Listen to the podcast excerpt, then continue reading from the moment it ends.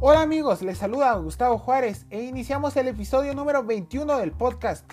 El equipo de todos los quetzaltecos empató 1-1 en el estadio de Huastatoya.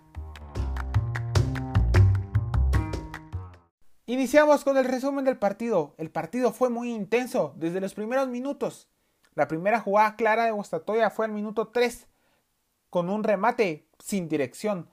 Al minuto 6 por medio de un centro de Mingorance y un cabezazo certero de Silva llega el gol superchivo.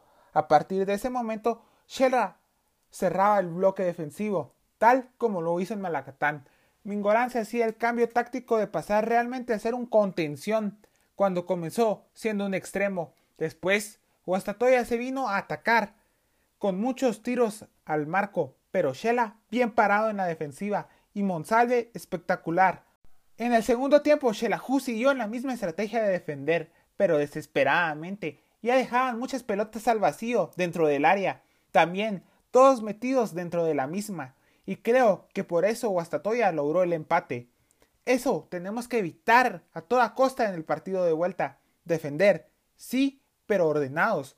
Los superchivos tuvieron uno o dos tiros en todo el segundo tiempo. Shela también tuvo mucha suerte en un tiro por parte de Guastatoya al minuto 82. Fueron centímetros por los que no entró la pelota, por lo que yo siento que ya es suerte de campeón. Y así finalizó el encuentro.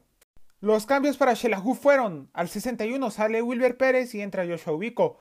Pérez realmente anda perdido en la fase final. Me había ilusionado con la recta final que había tenido en la fase clasificación. Al 72 sale Silva y entra Leo Bahía. Silva excelente, fue una definición espectacular de Israel y Bahía realmente esperaba más de él. Al 86 sale Edwin Rivas y entra Yash. En el gol fue mala cobertura por parte de Edwin Rivas hacia Jorge Vargas. Como análisis final, Shelahu tiene los dos criterios de desempate a su favor, el gol de visita y la posición en la tabla para definir de la mejor manera en casa.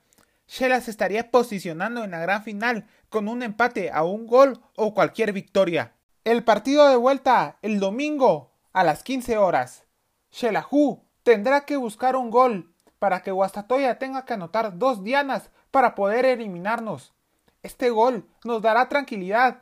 Sin embargo, no debemos confiarnos y los jugadores deben de estar concentrados los 90 minutos para poder estar en la gran final y seguir en la búsqueda de la sexta luna. En la otra semifinal, Municipal empató de visita ante Antigua y lo más probable es que pase Municipal por tener los criterios de desempate a su favor. Y si todo sale bien, Shela levantaría la copa en el estadio del Trébol. Y si en dado caso Antigua eliminara a los rojos, la gran final sería en el mítico Mario Camposeco, donde levantaremos la copa como en el 2012.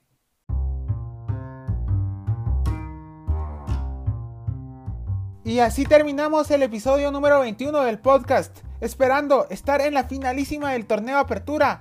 Les saludó Gustavo Juárez y si Dios no lo permite estaremos el fin de semana analizando lo sucedido versus Guastatoya. Recuerda seguirnos en todas nuestras redes sociales que aparecemos como las redes del gol.